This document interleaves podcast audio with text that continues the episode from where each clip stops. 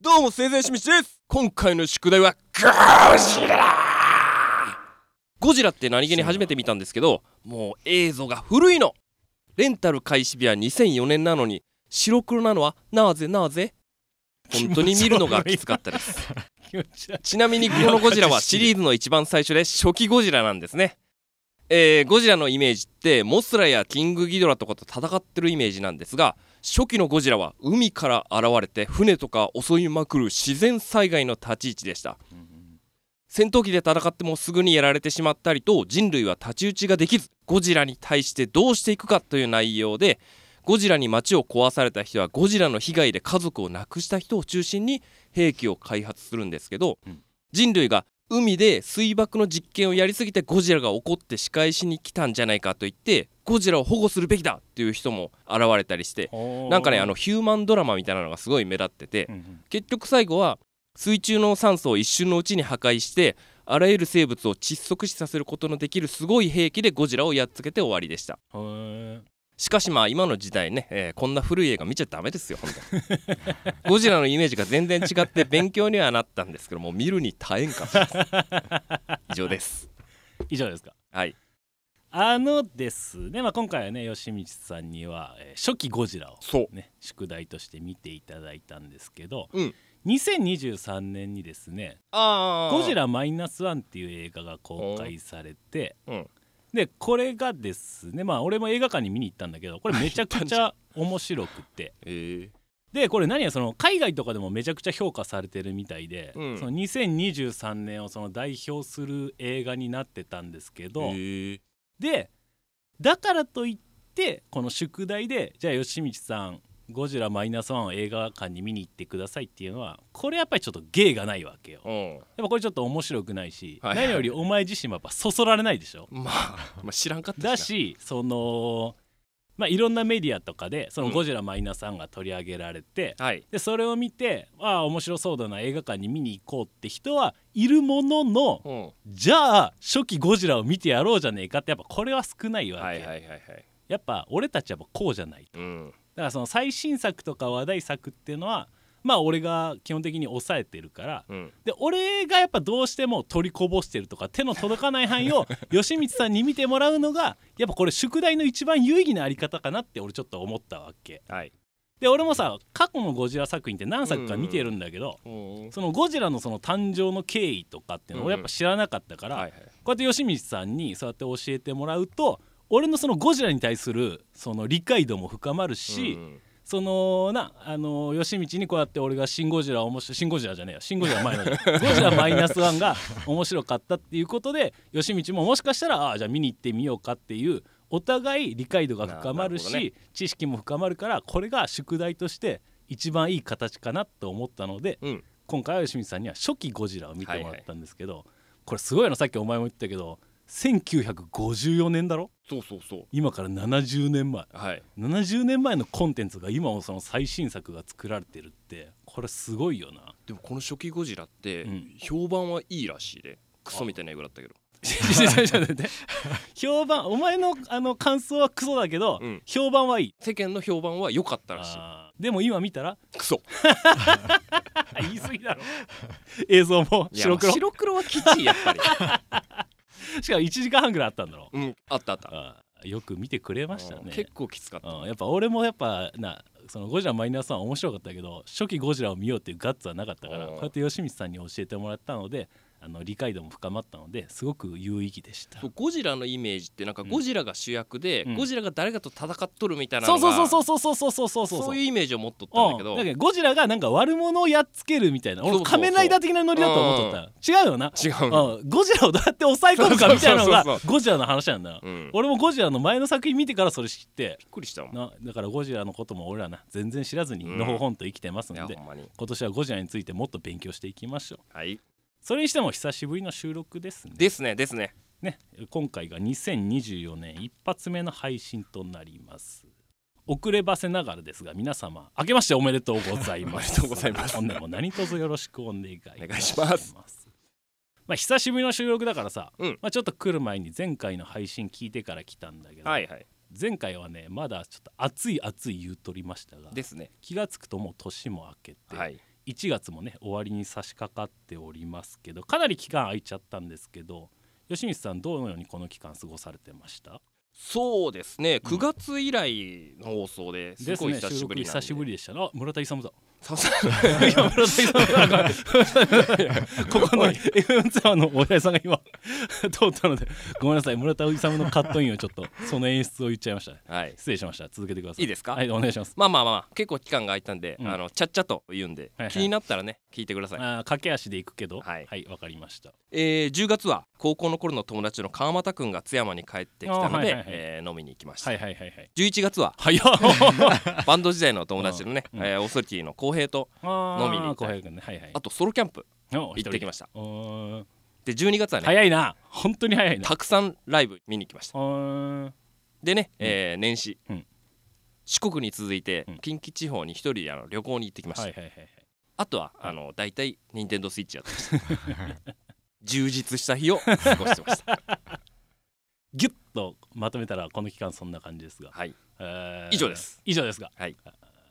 えその俺が興味あることは特にないんですけど、まあ、ちょっとリスナーの皆様にちょっとこれだけはお伝えしないといけないんですけどね、はい、毎年恒例12月26日我らが星座義道35歳を迎えました拍手！もう1ヶ月経ってるけどな。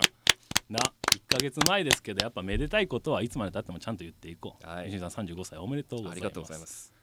まあ誕生日が去年もこれ言ったんだけどお前誕生日がその年末年始が近いし、うん、その何て言うかな区切り的なところってどこでつけるんだろうってやっぱ俺ちょっと年末生まれの人ってどこなんだろうなって気になるみたいな話を多分去年したと思うんだよ。そうクリスマスの話だったね。うん、そうそうそうそうで、まあ、プレゼントの話からだから吉道さんもそうですし、まあ、スタッフしてくれてるまさくん、まあ、まさくんも誕生日おめでとうございますおめでとうございます2人とも35歳を迎えて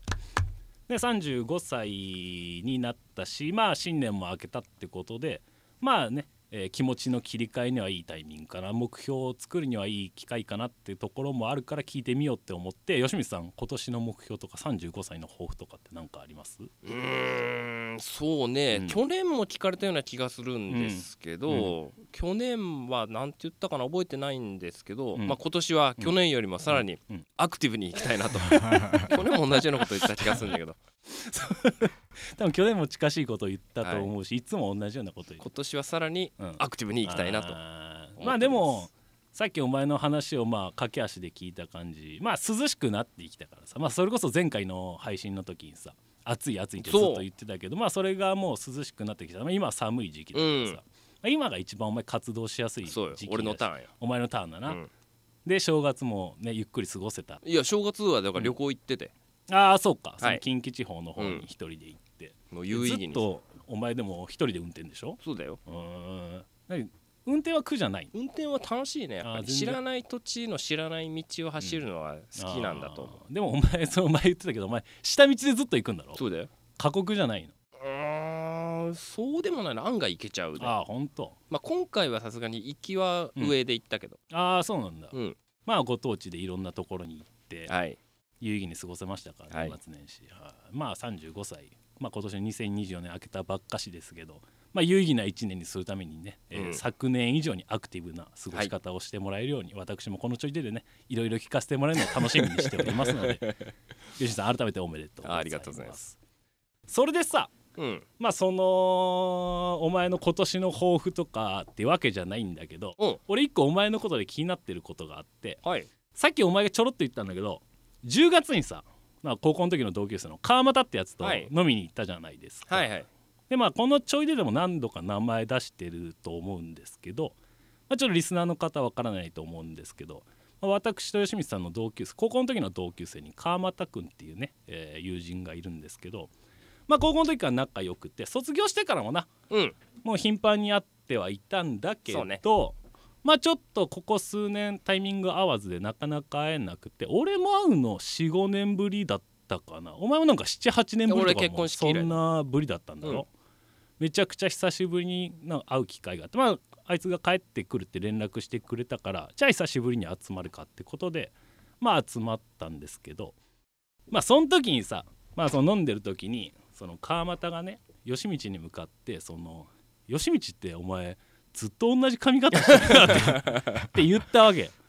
で俺別にそれ言われた時何とも思わなかったしまあ言われてみりゃ確かにそうだなぐらいにしか思ってはなかったんだけど、うん、後日お前と会った時に、はいはい、その日の振り返りトークみたいになった時にいやちょっと川俣に痛いとこを疲れた。俺同じ髪型のこと言われると思ってなかったみたいなこと言ったんだけど、うん、その痛いとこ疲れたっていう表現ってさ基本的に自分は思ってるけど他人にはつつかれたくないみたいなことが その痛いこと 痛いとこを疲れたみたいな表現じゃないです。か。はいはい、吉道さんがその髪型に関してはその自分でそのオーダーしてその髪型にしてるわけじゃないですか、はい、長年ね、うん、痛いとこを疲れたっていうのが俺ちょっとどうしても理解ができなくて、はい、ちょっとそのことについて教えてもらいたいんですけど。いや何回も髪型を変えようかなっていうトライはしてんだけど結局髪が長かったら鬱陶しかったり髪が短かったらねあの前髪がピュンってなるけどさで結局この髪型に落ち着くのよ。で行き着いた結論はとにかく髪を染めてごまかすっていうところが今の現状なんだけどそれでもああやっぱ同じ髪型しとるよなっての思うわけよ。あ髪型が変わらんなっていう自覚はありつつもそこに変化球で髪を染めるっていうアクセントを入れてたわけね。とりあえず、ね、意図的に、うん、はいはい。で伸ばしたいなって気持ちがあっても結局長くなったら鬱陶しいし。そうなんよ短いと短いでその弊害があるから、うん、たどり着いたら結局同じ髪型になってるっていうのが結局この馴染んだこの 安定的な髪型になるんだけど、うん、なんかそれはそれでいつも、うん、うん、またこの髪型かと思うよね。自分でそれ、それを川端にズバンと言われたから痛いとこをつけ人に言われると思ってなかった自分で思うのはいい自分でも思ってたんだけど。いや俺ほんまにこの3人で集まるってもうめちゃくちゃ久しぶりだったのに、う。ん、一番印象にお前が残ったのってそれ言われたことだったんだ。やっぱりそれはちょっと自分の中でも気にしてるとこであったそうなんやでもお前は先輩が切ってくれてるでしょ？学生中学の時か。の先輩に切ってもらったけど、まあまあ相談一番相談しやすい人だと思うし、うん、まあねさっきも言いましたけど35歳にもなって年も明けましたんでね、うん、新年改めてまあちょっと気持ちも一新してまあいろんなことに挑戦してみたらいいんじゃないかと思っております。あの12月ちょっと髪伸ばしちゃったんだけど、うん、結局年明けて、うっとうしくなって同じ髪型今。今年も継続。今も同じ髪型ですよ同じとこぐるぐるするかもしれんな今年も、うん、まあでもやっぱその人に気づかれる気づかれない抜きにしろそう自分自身しか分からない小さな変化みたいなのって俺これすげえ大事だと思ってるから、うんはい、やっぱその自分自身をその新鮮な気持ちにしてあげるってことってやっぱその自分の中その日々の張りみたいなのにつながると思ってるんで、うん、せっかくまだ髪の毛もありますので、はい、今ねこうやって限りある時間を有意義に過ごしていろんなことに挑戦していく1年にしていきましょう。はい、ということでオープニングこんな感じでよろしいですかね。はい、まあじゃあそろそろタイトルコールいきましょうか。まあ、新年一発目のタイトルコールなんで吉光さんしっかり合わせてください。はい、それでは本日も始めていきましょう。盛大しみちと中島俊明のちょいで。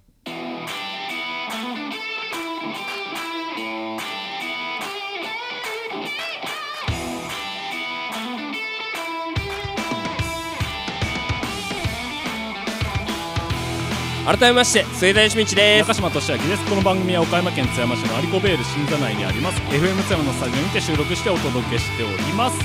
えー、先ほども言いましたが、えー、今回が2024年一発目ちょいで16回目の放送です。本日も皆様何卒よろしくお願いいたします。さあでは清水さん。はいはい。ここでいつもなら、うん、最近はトークテーマについて喋ってますが、うん、今回はですね新年一発目の放送ってこともあり今年はこれから始めましょうそれが真の雑学王。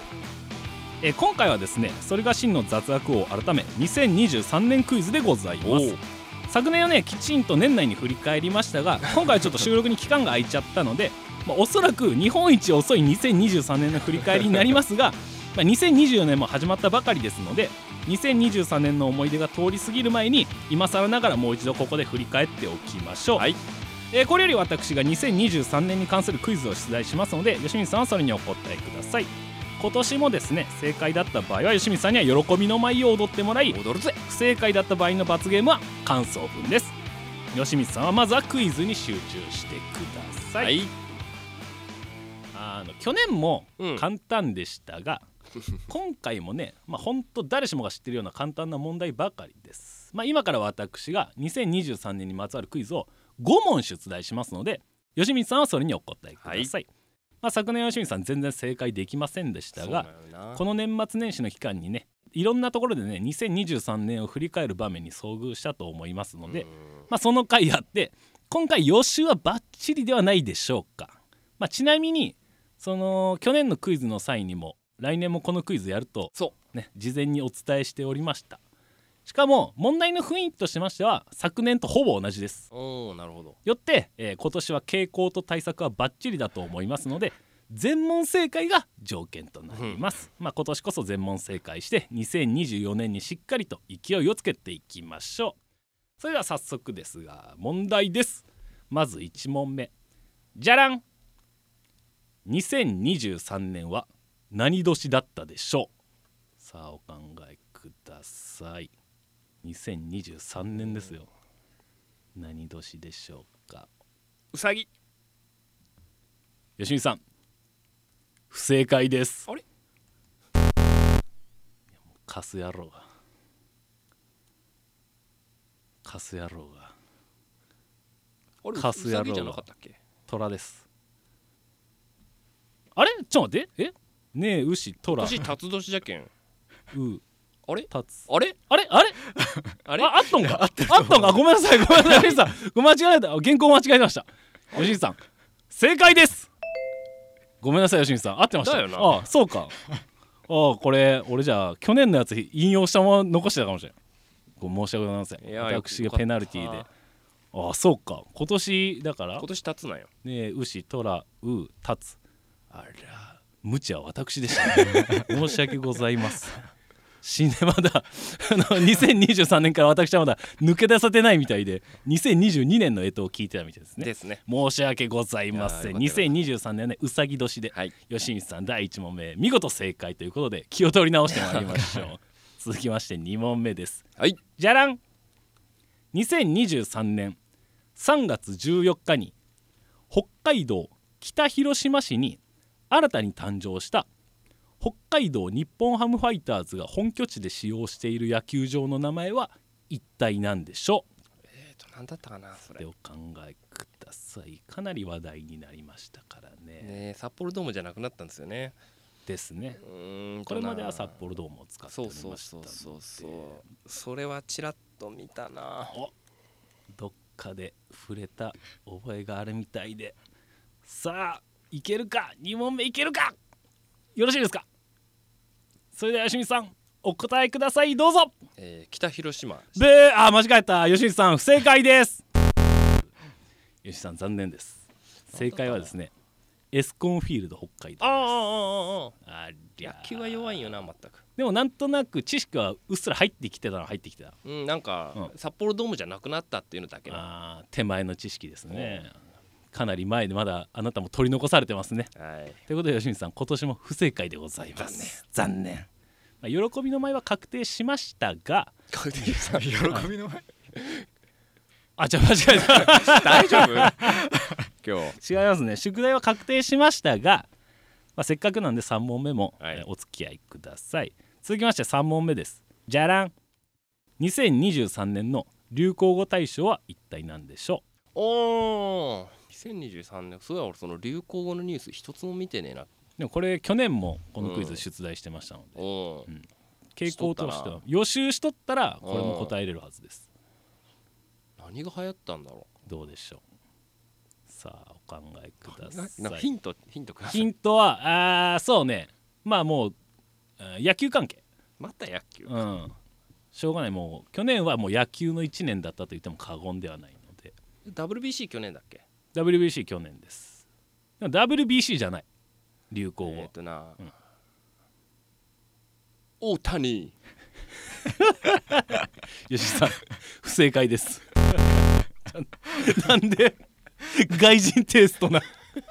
日本語流行語大賞で。なんでそのメジャーリーグの解説者が大谷がホームラン打った時みたいな。さあ違います まあ、大谷選手はね、去年1年も大車輪の活躍でしたが、まあそれもありつつもあのー、流行語大賞はまた別の野球用語が獲得しまして昨年はですね、えー、阪神が優勝しましたので、あれがあれ。あれ。あれ。あれ。うん。あれが流行語大賞。どれ？あれそうもうあれがあれっていう言葉が流行語大賞。トラあれ。あれかじゃあれっていうのが流行答えがあれなのよ。ええー、あれがそれ？本番の面白いのよ。あれが優勝優勝あれが流行語大賞だった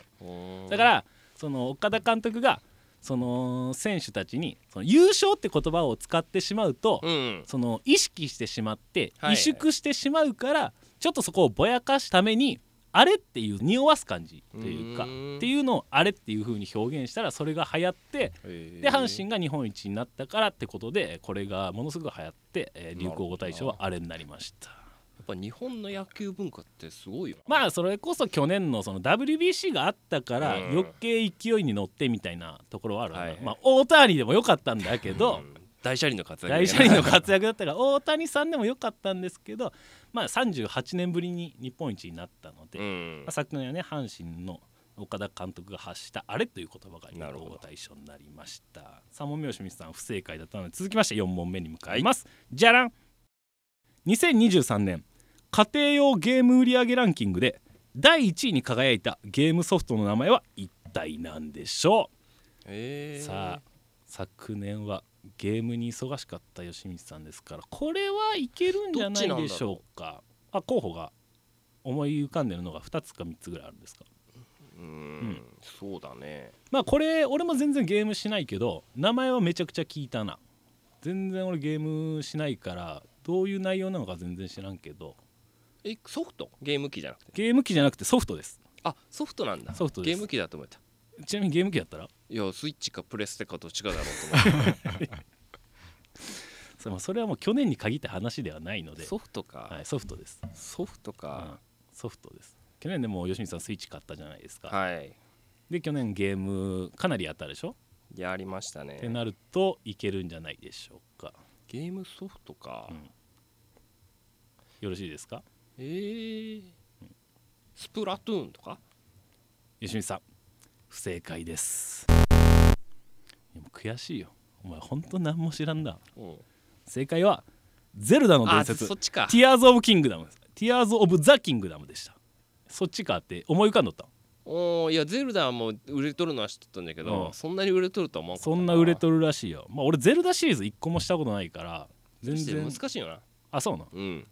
えゼルダって一番最初 64? いやスーファミじゃない？そうスーファミが一番、まあ、ゲームボーイかもしれんけど。はあはあはあ。お前やってたの？俺スーファミ持ってたもん、はあ、64やってない？64は寒暖地でやったな友達んちでやって。でなんかゼルダ今回去年新作が出てこれめちゃくちゃ売れたのは知ってんだけどそう俺も。俺の周りでやってる人がいないから、うん、ちょっとね情報が私も疎いんですけどすごい評価高いみたいよ。ね。でも吉見さん今回不正解でしたね。ですね。まあでも、まあ、もうちょいしたらお前の大好きなあの安売りになるだろうから安くなった時買えばいいじゃないですか。ゼルダはね難しいから多分やんないね。あそうなの、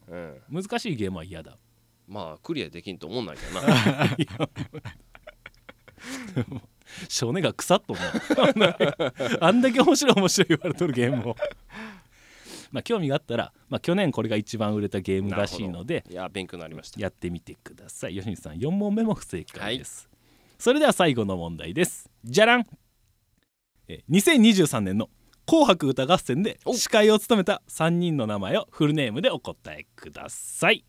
これも去年も出題しましたね。えっ、ー、と有吉でしょ？フルネームね。有吉。フルネームね。有吉って下の名前何なんだろうな。聞き返してどうすんだよ まあまあまあまあじゃあもう有志有吉さんはフルネームじゃなくても有吉さんはい一人正解。あと、はい、女性よね。女性です。あとお二人は女性です。二人ともはい。有吉さんと。誰だったかな、我々年末年始はね、えー、毎年これまさくんちで過ごしましたのでその時にちらっと「紅白」も見ましたしちらっとしか見てないな今回、ね、ちらっとしか見てませんが映ってました。あとお二人です誰だろう橋本環奈。おおいいですね。あと一人です。正解です。あと一人。あとそうですそうです。アンナさんはそうですね。さあもう一人は。誰でしょう誰でしょうか、うん、もう当てずっぽうで言ってみい？やもう当てずっぽうでも女性の名前が出てこない、まあ、でも思い今思い浮かんだ芸能人適当に誰でもいいけど言ってみえー、うん、誰だろう？言ってみ。うんちょっと待ってよ、うん、田中みな実とか吉西さん不正解です。正解は、うん、浜辺美波さん。誰よそれ。女優さん。も今大人気もう日本を代表する女優さんです。ちなみにゴジラマイナスワンに出てます。まあつまり吉光さん今年のクイズも、えー、失敗ですね。去年も干支の問題だけクリアした、ね、まあ、干支に関しては俺が間違えたけんあのもう全問不正解みたいなもんじゃな。いやなんでなんいやいやそれいやいやいや。もう連帯責任だろ。いや吉光さんやっぱちょっと去年もでも傾向としてはほんまに同じような問題作ったの、うん、去年はあのジブリパーク。そう。で、えー、と流行語大賞もやったし、うん、去年は村上様だったな、うん、であの去年はあとゲームソフトじゃなくてあの乳酸菌飲料、うん、で「紅白の」っていうことで前回になぞった問題を今回も出題したんですけど、はい、吉見さん不正解ということで、えー、全問不正解ということで吉見さん残念感想文です。まあ一問は私の不正解なんですけど、はい、連帯責任ということで吉光さん不正解です。まあ、吉道のね、えー、無知っぷりは今年も健在ということで吉道さんは次回までに指定された作品に触れていただき次回の放送でその感想を発表してください、はい。まあ、吉道さん今年もね伊集院光を目指して引き続き頑張っていきましょう、リスナーの皆さんも自分が知っている雑学などございましたらぜひメールをお送りいただき末澤義道を真の雑学王にするべくぜひお力を貸してください。末澤義道と中島俊明のちょちょちょちょちょちょいで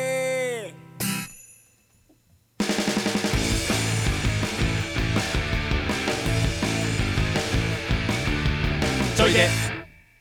改めまして末田義道です。中島俊明です。この番組は岡山県津山市のアリコベール新座内にあります。FM 津山のスタジオにて収録してお届けしております。はい。さて吉光さん。はい。いつもは前半ブロックで喋ってますが、うん、今回もねトークテーマについて喋っていきましょう。初めて聞くリスナーの方に説明しておきますが、えー、ここでは我々が事前に決めたトークテーマについて喋っていきます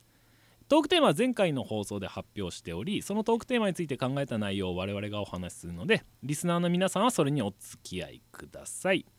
まあ、久々の収録すぎてちょっとトークテーマも忘れてましたが 今回のトークテーマはですね中学時代に使う2000円のお小遣いこちらでございます、まあ、特に細かいルールはありませんが、まあ、文字通り気持ちをね中学時代にタイムスリップさせてお小遣いを2000円に設定し、うん、まあ、そのお小遣いを一番有意義に使う方法を一緒に考えてみましょう。はい。まあ、ちょっと最初から話それるんだけどお前今年お年玉あげた？今年はおいっ子にはあげたよちゃんあげたんだ、うん、いや毎年あげてるで。あれっていくらあげるのが相場？いやそれは相場って言われたら難しいけど、何歳とかでまあそれは違うんだろうけど。うんまあどうだろうな、うん、気持ちいいだろいやそりゃそうだろ、それは分かってるから相場の額を聞いたら。いくらぐらいがいいんだろうえおいっ子何歳？おいっ子はえっ、ー、と上が中 3? 3かな？結構でかいな。うん、うん。で下が小学校、高学年かな。ああちゃんと2人ともあげて。もちろんもちろん。2人とも同学？もちろんもちろん。ああそうなんだ、うん、差はつけず？つけてない。ああそうなんだ、うん、お前もらってた時ってそうお前まあ兄ちゃん行ってお前ももらってた額って一緒だったの？もらってただ誰に？さあだから昔まあ両親もそうだしじいちゃんばあちゃんとかからお前お年玉もらってたこれ同額だった。いや人によってあそれお兄ちゃんのそのお金なんか聞いたことないあそう。さすがに教えてくれんだろそれ。いやいやいやお前意気揚々と喋りかけとったいやそこは分からんのじゃ、うん、えそのお前お年玉って、うん、どこに消えてったか覚えてんの？昔もらったお年玉って。いや基本的にはうちは、もらったお年玉は全部貯金で、うん、でその中から、うん、えーと、何か1個買っていいよみたいな感じでやって大体ゲームソフト買ってああなるほどな、うん、一回まあ親バンクみたいなところに預けて欲しいもんがあった時に、うん、それでちょっと引き出して使うみたいな感じ。1回だけ。回数決まってんの？うんそうじゃそのお年玉で1個だけゲーム買っていいよっていうスタイルでやらせてもらってました ああそうなんちゃんと今年もじゃあ甥っ子にはお年玉あげて、うん、うん、まあ俺だからさまあ俺姉ちゃんいるけどまあ姉ちゃんも結婚してないし 俺も独身だしさ、はい、で中島家ってもうその代々その親戚付き合いがないから、うん、人生で多分今までお年玉あげたことないんだろうな。一回もあげたことないから、はい、これそのお年玉の相場とかってどうなんだろうなって思って、うん、あとこれ全然関係ないんだけどうちの母親の優子いるじゃん、はい、優子さ昔高校生の時にお年玉両親からね、うん、5,000円もらって、うん、5,000円のことに金額がな、うん、それに腹を立ててあいつ家出したらしいのよ。で家出して心配させて、うん、あのお年玉を1万円まで釣り上げさせるっていう 姑息なやり方をしたらしくて俺この話聞いた時息子ながら、うん、もうほんと恥ずかしかって俺だからもし自分が結婚して子供ができて誰かからお年玉もらったらお年玉っていうのは金額じゃねえんだよ気持ちなんだよってこれちゃんとね伝えてあげようと思ったので、うん、私は母親優子からこのような教育を受けて育ちました。クレイジーだね。クレイジーだろう。で俺をいつかはお年玉なあげたいなって思ってる気持ちがあるんですけど。そうなんじゃうんなんかやっぱそのお年玉とかまあおせちもそうだけど、はい、年始の恒例行事みたいな、まあ、おせちとかもう別に俺食うこともないし、うん、親戚との集まりもなかったらそう新年間みたいなやっぱないわけよ。俺今年も新年明けて俺元旦の昼飯はマックって決めて決めちゃったよほんま。セット一つに まあ、ビッグマック食っちゃった。ああい。いな。贅沢しとるな。贅沢してる。幸せでした。幸せでしたよ。新年から奮発して。そんなことはいいな。そんな話はさておき、まあ、ちょっと本題に参りましょう、はい、まあね中学時代に使う2000のお小遣いなんですけど、うん、まあじゃあ今回ちょっとね私からお話しさせてもらいます。はいまあ俺はね、まあ、中学時代にその2,000のお小遣いもらったら、うん、まず半分は絶対にこれっていうのが1個あって、うん、まずね毎週ジャンプを買う。ああなるほど、うん、これは絶対だな。これさその調べてみると今ってジャンプ290円なのよ、はいはい、で俺らの当時だから20年前か、うん、20年前ってこれね230円だったらしいの。そんぐらいだったな、230円でで俺昔そのアパート住んでたから、うん、で隣に住んでるご家庭の、まあ、お父さんが、うん、あのジャンプ買ってて毎週、うん、ジャンプってそのかさばるじゃないですか、はい、分厚いし、はい、で読み終わったまあまあしかも毎週あれあのサイズが家にどんどんどんどん溜まってくるからやっぱスペース取るのよね。読み終えたやつを、まあ、あの譲ってくれてて。俺これ毎週すげえ楽しみだったの、はい、でだから、まあ、もし自分がなタイムスリップしてその違う場所に住んだとしてもこれちょっとジャンプを毎週見るっていう楽しみはちょっと残したいなっていう。な、まあ、今俺漫画いろいろ買ってるけど、はい、そのジャンプを読む習慣みたいなのなくなっちゃって欲しいなんか見てる漫画集めてる漫画だけコミックスで買うみたいな感じになってるけどその週に1回あんだけ楽しみというか幸せな時間があるってこれは本当有意義だなって思って、はい、でまず毎週ジャンプ買うっていうのはこれが半分、うん、でこれがまあ当時だから230円だとしたらまあかける4回だとしたらこれでまあ1,000円いくかいかないかぐらいでしょ、はい、で残り1,000円で俺はね中学時代やったらあの友達と俺ファミレスとかマック行ってどっかで外食してみんなで集まるってこれに使う。おなるほど。俺だから当時まあ今の今世ね、はい、今世はだからその CD 買ったりとか漫画買ったりみたいなことで使ったんだけど、うん振り返ってみれば時代もあるけど俺らの時ってファミレスもあんまなかったし、家の近所に、まあ、マックはあったけどみんなでその放課後にどっかでご飯食べ行ってなんか具だったみたいな思い出がないわけ。ああなるほど。俺これ何回も言ってるけど俺とかそのスタッフしてくれてるまさくんってその圧倒的に4軍だったからさ。そのいつも放課後まさん家に集まって 64したりとか本当だべってだけなんだけどこれはこれでまあすげえいい思い出なんだけど、うんただその放課後にみんなでなんかファミレスとか行って今の金銭感覚で外食で1,000円ってなるともう一瞬だよ。てかほぼ食えるもんねえじゃろぐらいな感じになるけど、まあ、その中学時代の1,000円ってなるともうその夢のような話じゃないですか。はい、しかもそのそこに行ったからその自分が一緒に行った友達以外の友達とかも会えたりするわけじゃない,、はいはいはい、なんかばったり会えてみたいな、そこじゃあみんなで、まあ、ここで違うグループで一緒になんか話するかみたいなこういう青春羨ましいなっていうのを。だから俺だからそういう青春漫画とか少女漫画見るの好きだからさ、そういう描写を見るとすげえ憧れがあってこれだから2000円であるとジャンプと、うん、あの月に1回ぐらいみんなであの帰りにそういうとこで飯食ったり集まるっていうのが俺これ一番有意義な扱い方だなって思って、はいはい、私の考えた2000円はこちらでございます。ということで私のお話は以上となりますがじゃあ吉光さんのね使い方を聞かせていただきましょう。どうでしょう？俺ね中学校の小遣い当時1000円だったんですよ。おおじゃあ倍になるわけだ。そうそうそうそう、はいはい、だから結構大きい、うんうん、でも中学校ってコンセね、うん、コンセね。コンセの中学ね、うん、ずっとバスケ。ずっとバスケしてて、うん、だからもう土日もバスケだし、うん、だからお金使う瞬間みたいなのが全然なくてだから当時も貯金当時とかコンセも1000円 貯金してたんですよ、はい、でも2000円って倍じゃないですか、うん、だからそれだけでできることがね、まあ、増えるから、うん、お金貯まるのも早いじゃないですか、うん、ほんでね思ったんですけど俺この前ね、うん、えー、 Vaundy のライブ見に行ったんですけどそれで思ったんですよ、はい、で2000円貯めて当時のモーニング娘。のコンサートに行きたいな。ナッチ全盛期ね。じゃあね2,000円のお小遣いコツコツ貯めて、はい、モーニング娘。のコンサートに行くっていうところにたどり着いた。たどり着いた。なぜかっていうと、はいはい、ナッチが中3でナッチ卒業するあーそっか。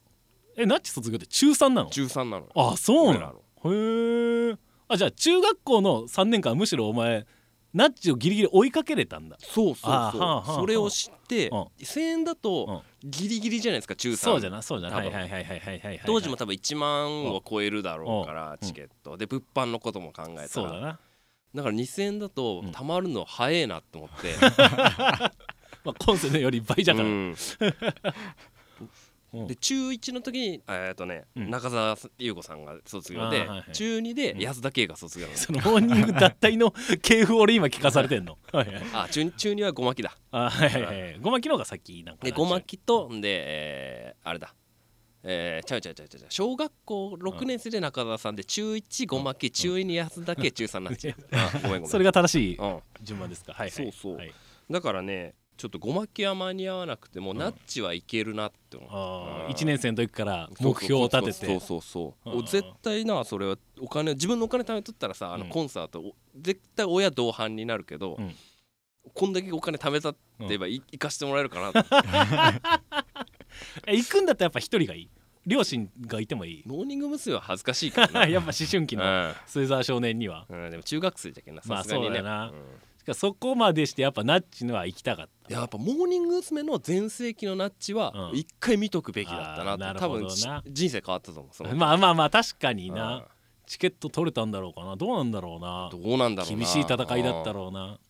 まあだってな俺らの時代のトップアイドルってやっぱモームスだしさ。お前の中の一番のなその思い人みたいなナッチみたいなとこあるしな。確かにその一番のタイミングの時に見るのが一番有意義だったかもしれない、うん、って思ったんです。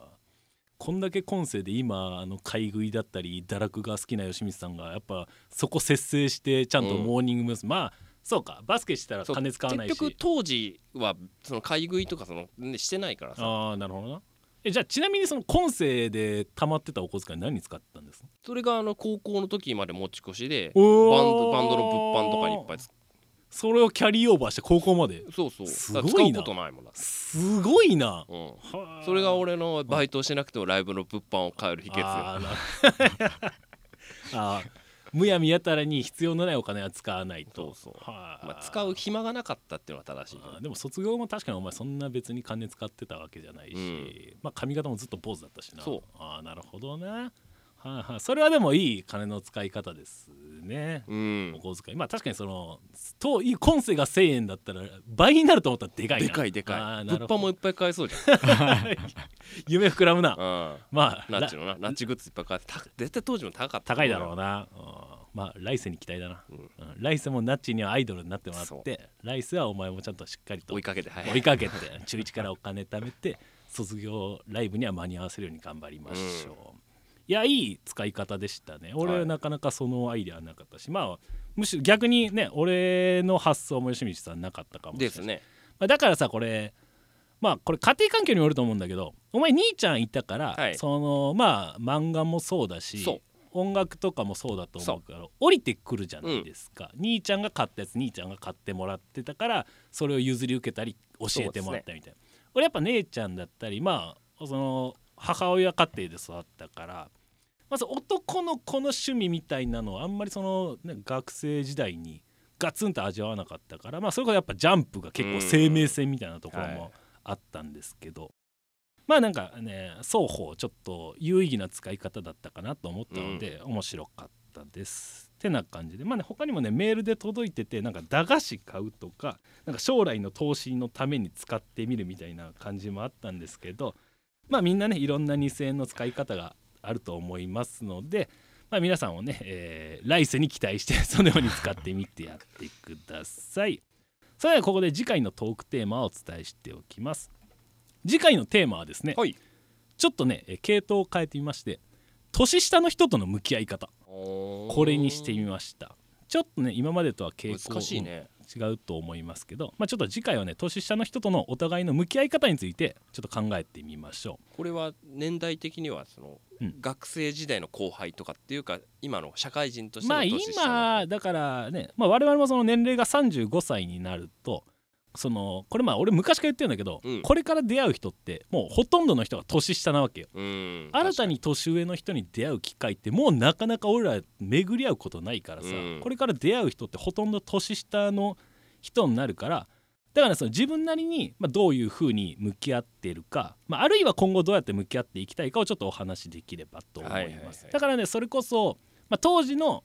まあ、学生時代の後輩の人とじゃあ今どういうふうに向き合うかでもいいですし、うん、まあ、初めましてになったその年出会った年下の人に、まあ、どういうふうに向き合っているかみたいなとこでもいいですので、うん、まあ、別にここでその難しい話をしたいわけではないですし、はい、まあ、そもそも我々ごときが立派なことを言えるわけでもないので、はいはい、もう世間話の延長みたいな感じでちょっと考えてみましょう。まあ、接し方がちょっとわからないようであれば、まあ、それはそれでいいと思うし、うん、逆にそのあえて接しないようにしてるっていうのもこれは一個の向き合い方だとも思いますので、まあ、吉井さんもね考えてもらって素直にお話しいただければと思います。はいまあ、そんな感じでリスナーの皆さんも自分なりの年下の人との向き合い方や年下の人と接する上で困った経験などありましたらぜひメールでお送りください。皆様からのメールをお待ちしております。以上トークテーマのコーナーでした。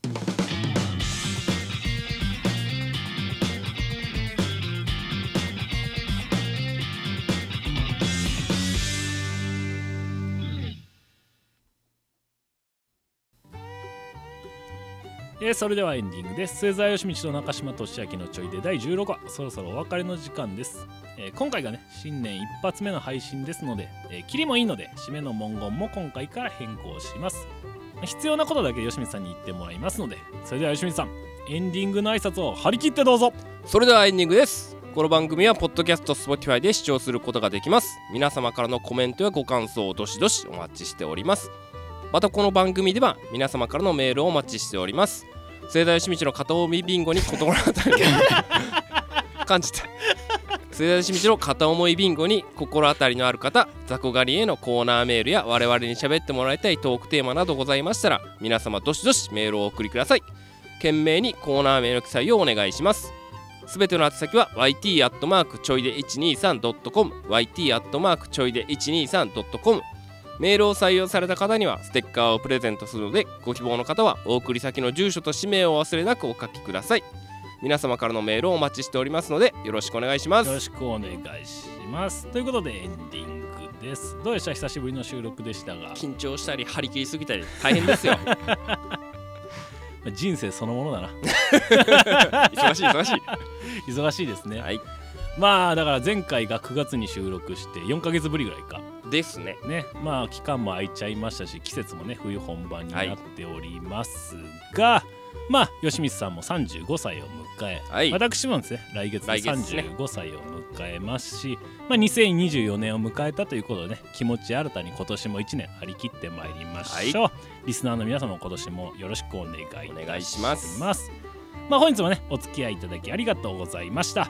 まあ、かなり久々の配信となりましたが、まあ、今年もねマイペースに配信していきたいので、えー、皆様どうかお付き合いのほどよろしくお願いいたします。それではお時間となりました。末澤義道と中島俊明のちょいで次回もお楽しみに。ここまでのお相手は中島俊明と。末澤義道でした。それではまた次回お会いしましょう。せーの。バイバイ